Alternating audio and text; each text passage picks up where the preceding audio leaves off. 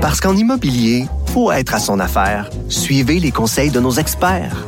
Via Capital, les courtiers immobiliers qu'on aime référer. Bonne écoute. Pendant que votre attention est centrée sur cette voix qui vous parle ici, ou encore là, tout près ici, très loin là-bas, même très, très loin. Celle de Desjardins Entreprises est centrée sur plus de 400 000 entreprises partout autour de vous. Depuis plus de 120 ans, nos équipes dédiées accompagnent les entrepreneurs d'ici à chaque étape pour qu'ils puissent rester centrés sur ce qui compte, la croissance de leur entreprise. Vous écoutez Avantage numérique. avec Jean-François Barry. Bon, je voulais parler des sables de Buffalo. Chandail extraordinaire, un beau logo qui me rappelle des souvenirs de jeunesse. Je sais pas, moi, j'ai- de l'affection envers les sabres. Euh, J'avais pris plusieurs joueurs des sabres, d'ailleurs, dans mon pool en début d'année parce que je trouve qu'ils ont des joueurs talentueux, ils ont des jeunes prometteurs. Je me disais, bon, ils vont progresser, les sabres vont s'en aller dans la bonne direction.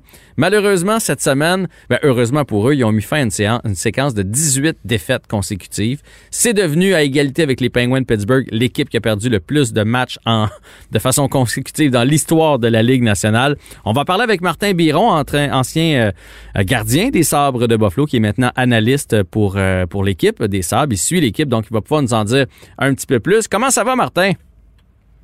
Ouais, ça va, ça va pas pire. Ça allait mieux il y a 10 minutes parce que nous, samedi, il va y avoir des partisans au match des Sabres ici à Buffalo. Alors, faut qu'on se fasse tester pour la COVID. Puis là, ben, j'ai eu le, le, le Q-tip dans le nez. Là, Mm. Je te dis, c'est- ça, ça a gratté le fond. Là. Puis euh, si j'achoume durant l'interview, ben, tu sais pourquoi. Oui, écoute, je l'ai eu, moi, le test de la COVID. J'ai eu même la COVID, donc je, euh, ils, ils vont quand même assez loin. Ça picote, on va se le dire, là, ça picote. Puis mais J'ai eu un petit haut le cœur, moi aussi, dans la gorge. ça fait à peu près là, six fois que je me fais tester. Puis moi aussi, euh, moi et ma famille, mes enfants, on l'a eu à- au mois de septembre, octobre de l'année passée. Alors, tu sais, quand même, des fois, tu te fais tester pour prévention et tout ça. Puis celui-là, là, c'était le, le plus tough que j'ai eu. Là, Ah. euh, le monsieur qui me l'a fait, là, il m'aimait pas trop trop. Hey, mais dis-moi, là, j'ai une question, euh, Martin. Il va y avoir des, des spectateurs au euh, match des sabres. Est-ce que vous allez être capable d'en trouver? Est-ce que les gens vont payer pour aller voir les sabres Ah, Ça, cette année? C'est pas fin, mais, C'est pas fin mais je suis sûr qu'il y en a d'autres qui y ont pensé, hein. là. Non, euh, je vais te dire, ça a été. Ouais. Les Bills ont eu deux games de playoffs au stade ici à Buffalo cette année. Il y avait seulement, je pense, 4000 personnes ou 5000 personnes à la game des Bills quand ils ont eu le match. Puis euh, il y en avait 150 000 qui voulaient y aller. Alors c'était beaucoup plus difficile de trouver des billets pour la game des Bills qui va l'être pour les 1900 personnes qui vont être euh, possibles d'avoir ici à l'Arena pour les Sabres. Malgré que euh, c'était tellement une année bizarre. C'était une année bizarre pour, tout- pour les partisans de, de hockey ici à Buffalo, euh, pour le monde en général, mais pour les Sabres de Buffalo, euh, c'était vraiment bizarre. Alors, je pense qu'il y en a qui veulent quand même venir voir qu'est-ce qui se passe de leurs propres yeux à eux autres. On n'est pas Mhm. juste le regarder à la télévision euh, parce que c'est des partisans. Alors, c'est une sortie quand même le fun, là, mais euh, en espérant qu'ils continuent. Écoute, ils ont gagné hier soir, alors euh, on continue sur une petite lancée comme ça. Ouais, ouais. Puis c'est des farces que je fais. Je pense qu'on est tellement content de sortir. Même moi, ça me donne espérance de voir que vous êtes rendu à avoir des fans. Nous autres, on n'est pas rendu là, mais je me dis que si c'est rendu à Buffalo, ça s'en vient vers Montréal. Fait qu'on on vit d'espoir. Mais parle-moi de cette séquence-là. Donc, 18 défaites de suite. Toi, t'étais dans l'environnement de l'équipe. C'est une séquence gênante. J'ai entendu plusieurs joueurs en entrevue d'ailleurs qui s'en sont pas cachés. Ils étaient gênés à la fin de certaines parties. Ils étaient pas fiers d'eux autres. L'ambiance devait être lourde, pas possible à- dans l'entourage de l'équipe. ça devait être difficile pour joueurs, entraîneurs, directeur général, peu importe, là, gars d'équipement, soigneurs, ça devait être très difficile. Moi, je me souviens, la pire séquence que j'ai eue dans ma carrière, c'était 10 matchs d'affilée sans victoire. Ah, Alors, même. les Sabres étaient rendus à 10 matchs euh, d'affilée sans victoire. Euh, 10 matchs, là, je trouvais que c'était euh, une éternité. C'était tellement difficile. C'était avec les Flyers de Philadelphie, ma première année avec les Flyers. Alors, là, tu te retrouves 18 matchs dans la bulle là, qui est là, la, la, la bulle COVID dans la Ligue nationale, alors que les joueurs ne peuvent pas vraiment là, se sortir de, de cet environnement-là, de dire là, OK, Mm. je vais aller à ma- la game de hockey de mon gars, je vais aller euh, à l'école, euh, aller luncher avec mes enfants, je vais aller voir un film, je vais aller voir un concert ou peu importe. Je peux pas. Alors, c'est 24 heures sur 27, euh, 24 heures sur 24, 7 jours sur 7. Euh, c'est, ça te consomme, ça là, c'est entouré, là, c'est devait être tellement lourd pour les joueurs. Euh, mais il y a quelques raisons pour ça. Moi, je te dis, un, Jack Eichel, tu l'as peut-être pris dans ton pool là, en début d'année parce que Jack Eichel, c'est un des meilleurs joueurs dans la Ligue nationale. Ouais. Il n'a pas eu une bonne saison. Il a été blessé depuis le début du camp d'entraînement. Et là, dans les, dernières semaines, il n'est pas là pendant tout. Alors, euh, son absence fait que ça va moins bien pour les Sabres. L'absence de Linus Olmark, le gardien de but des Sabres, il a manqué 16 des 18 euh, défaites des Sabres. Et là, quand il est revenu, sa première game, il était en avance 2-1 contre les Bruins de Boston, ils ont perdu. Il était en avance 3-0 contre les Flyers, ils ont perdu. Et hier soir, il a gagné. Alors lui, ça fait une grosse différence. Euh, mais avec Jack Eichel, avec Linus Olmark qui n'était pas là, c'est sûr que les défaites ont continué là, s'accumuler. Ouais, mais il y a d'autres bons joueurs. Je pense à Reinhardt, je pense à, à Ristolainen à la défensive, euh, Dallin que vous êtes allé chercher au premier choix au, repêchage euh, cette année, Taylor Hall. Donc, du talent, il y en a à Buffalo, Martin. Qu'est-ce qui manque? C'est pas du talent qui manque, c'est quoi? C'est des vétérans, c'est de la profondeur ou c'est du meilleur leadership? Ben, euh, je pense que ça commençait un peu avec Ralph Kruger. Puis Ralph Kruger, c'est un méchant bon gars. C'est un gars intelligent, mais c'est un gars qui euh, voit plus à long terme ses, projections et ses, son plan de match et son plan avec l'équipe. Alors, peut-être que d'ici 2, 3, 4, 5 ans, son plan, euh, sa projection à long terme aurait marché, mais à court terme, présentement, ça ne marchait pas. Alors ça, il a fallu que ça change. Et là, ils ont amené Don Granato, qui était euh, adjoint à Ralph Kruger. Et là, il est euh, entraîneur-chef par intérim. Et ça l'a changé. Il a dit déjà au début, il a dit, regarde, ça changera pas dès le prochain match. Là. Ça va prendre une dizaine de jours, peut-être une semaine et demie, deux semaines, pour changer. Mais on va euh, changer notre philosophie, changer notre structure. Ça, ça l'a aidé- ça l'a aidé. Il joue beaucoup mieux défensivement. Euh, c'est sûr qu'avec Linus Olmark dans le filet, ça l'aide, mais Mhm. beaucoup mieux défensivement, moins de chances de marquer contre. Euh, le système, la structure de jeu est meilleure. Et là, ça, ça l'a aidé beaucoup. Alors, t'en as des bons joueurs. Oui, t'as Reinhardt, t'as, t'as Dallin, t'as Ristolainen, comme tu dis, euh, t'as Taylor Hall, t'avais Dylan Cousins, qui, malgré il y a seulement 20 ans, était très bon. Là, Ouais. il est blessé. Euh, t'en as quand même des bons, mais la structure n'était pas là. Et là, dans les trois, quatre derniers matchs, tu vois la structure vraiment être meilleure, surtout dans la zone défensive, puis ça, ça l'aide. Et c'est pour ça que il est net 3-0 contre les Flyers. Oui, ils ont paniqué en troisième période, mais il menait quand même 3-0. Hier, il menait 4 heures après deux périodes. C'est le meilleur jeu défensif va aider au succès de l'équipe.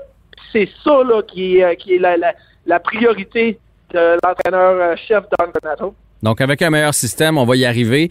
Euh, J'imagine tu as lu Matthew Barnaby, qui est un ancien joueur des Sabres aussi, qui a lancé une flèche à l'endroit de Jack Eichel, qui a dit que c'était pas c'était pas un bon leader. On entend on entend souvent ça euh, à gauche, à droite, puis ça des fois moi je me méfie là, il y, y a toutes sortes de rumeurs qui circulent sur les joueurs puis tant qu'on les côtoie pas, on peut pas savoir. Mais toi tu le côtoies un peu plus. Est-ce qu'on peut bâtir avec Jack Eichel Je parle pas du joueur de hockey parce que ça on le connaît son talent. Mais est-ce qu'on peut bâtir dans le vestiaire alentour de Jack Eichel Ben, c'est sûr qu'il y a beaucoup encore à apprendre, euh, mais il a appris beaucoup dès la saison dernière et la saison avant. Et là, tu vois, tu vois des meilleures choses euh, côté leadership de Jack Eichel. Écoute, c'est un jeune qui a toujours, toujours eu de bonnes qualités de leader partout où il était, avec euh, équipe, euh, euh, l'équipe américaine des, des moins de 20 ans, les moins de 18 ans.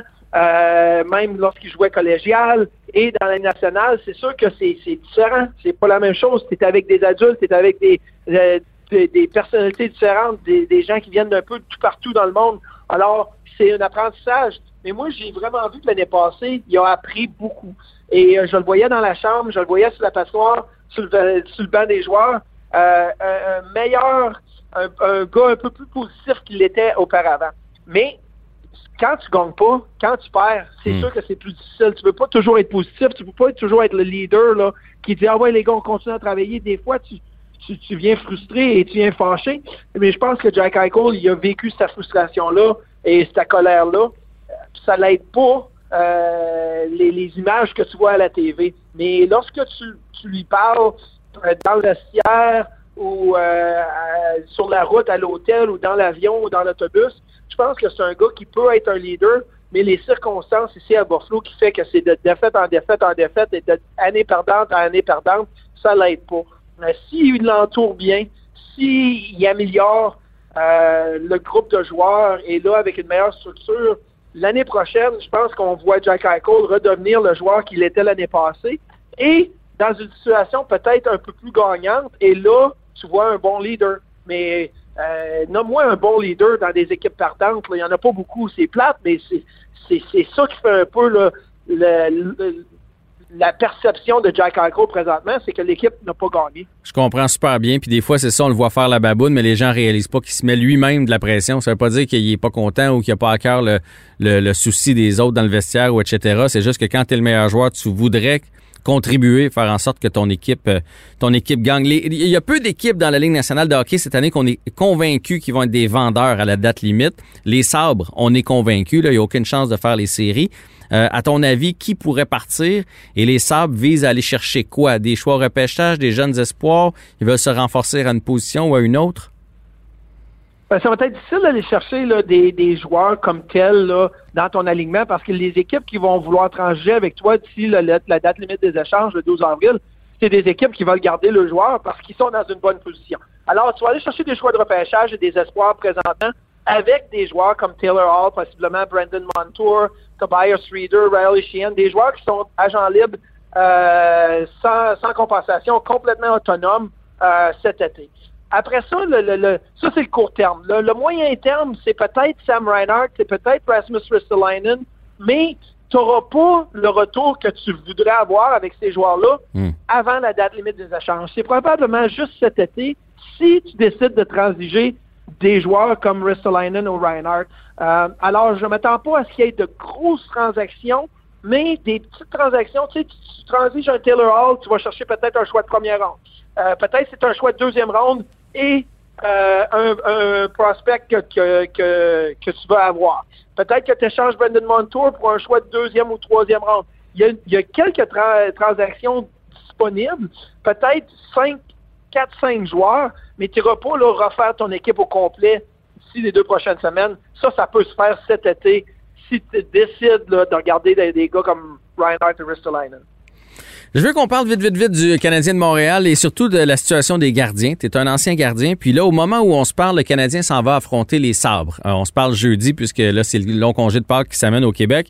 Donc, le Canadien, pas les sabres, les sénateurs, pardon. Donc, c'est le match contre les sénateurs ce soir. Ça va être Jake Allen devant le filet. Moi, je suis surpris. Euh, Carey Price a eu 10 jours de repos à cause de la COVID. Il y a eu un petit match facile de 16 lancés contre les Oilers cette semaine. Est-ce que tu trouves qu'il n'est pas assez souvent devant le filet pour trouver son rythme? Ben, le rythme, là, il n'y a pas à le trouver présentement là, au début d'avril. Il a à le trouver à- au début mai, à fin d'avril. Puis la, la situation est un peu un, un peu spéciale parce que faut pas juste que tu penses à Carey Price présentement, faut aussi que tu penses à Jake Allen. Jake Allen qui a eu un break de 10 jours et plus. Et là, si tu donnes le match de soir à Carey Price, le match de samedi soir à la maison à Carey Price, alors là, tu dis à Jake Allen, hey, t'as pas gaulé depuis 18 jours, depuis 17 jours. Et là, tu te dois de bien performer parce que si tu t'en formes pas bien, on se doit de toujours faire jouer Carey Price. Alors, je pense que ça, c'est de, de regarder la situation euh, au complet des gardiens de but, pas juste la situation Carey Price. Moi, j'avais comme regardé la cédule, j'avais dit un des deux matchs euh, contre Ottawa à Jake Allen. Et là, tu dis, bon, à Ottawa ce soir, à Montréal samedi, je pense que le match sur la route est toujours le match du gardien de but réserviste. Moi, j'en ai vécu souvent. C'était toujours l'association de l'Ouest sur la route. C'était mes matchs, ça. Fait que Mhm. je le savais. Tu sais, je me préparais pour jouer contre Minnesota au Minnesota ou contre Colorado au Colorado. Alors, là, c'est différent, la cédule cette année, mais un match sur la route, un jeudi soir, comparé à un match à la maison samedi soir, je pense qu'on sait, on sait tous que Carey Price est, est souvent plus souvent dans le filet le samedi soir à la maison, même s'il n'y a pas de partisans, là, c'est la, la, la grosse soirée. Alors, euh, je pense que c'était là prévu. c'était- J'avais comme prévu euh, le match de Jake Allen ce soir. Puis, si tu donnes du repos présentement à Carey Price, je pense que tu dois lui donner un boost là, au milieu avril. À partir du 15-16 avril, là, tu lui donnes plusieurs matchs, peut-être 4-5 d'affilée, et tu dis comment tu réagis à ces 4-5 matchs-là, parce qu'on va en avoir besoin plus tard dans la fin de la saison. Alors, tu commences à te préparer là, pour la fin de saison, la fin de série, mais pas aujourd'hui. Tu commences ça dans 2-3 semaines. Super bien expliqué, Martin. Puis effectivement, on va avoir besoin de Jake Allen, donc on peut pas le laisser toujours au bout du banc dans les prochaines semaines. Le Canadien a un calendrier tellement chargé, surtout à cause de la COVID qui est arrivé. C'est que c'est quatre matchs par euh, semaine, des fois des cinq en sept. Donc on va avoir besoin des deux gardiens en pleine forme. Ça a été un plaisir de te parler, toujours aussi coloré, aussi vivant, Martin Biron. Euh, clair pour la, situation avec les sables, clair pour la situation avec euh, Price et bonne chance avec ton nez puis la COVID. Je te remercie. Le nez, ça va moins bien. La COVID, ça va mieux. Excellent. Salut là. Merci, bye-bye. Bye.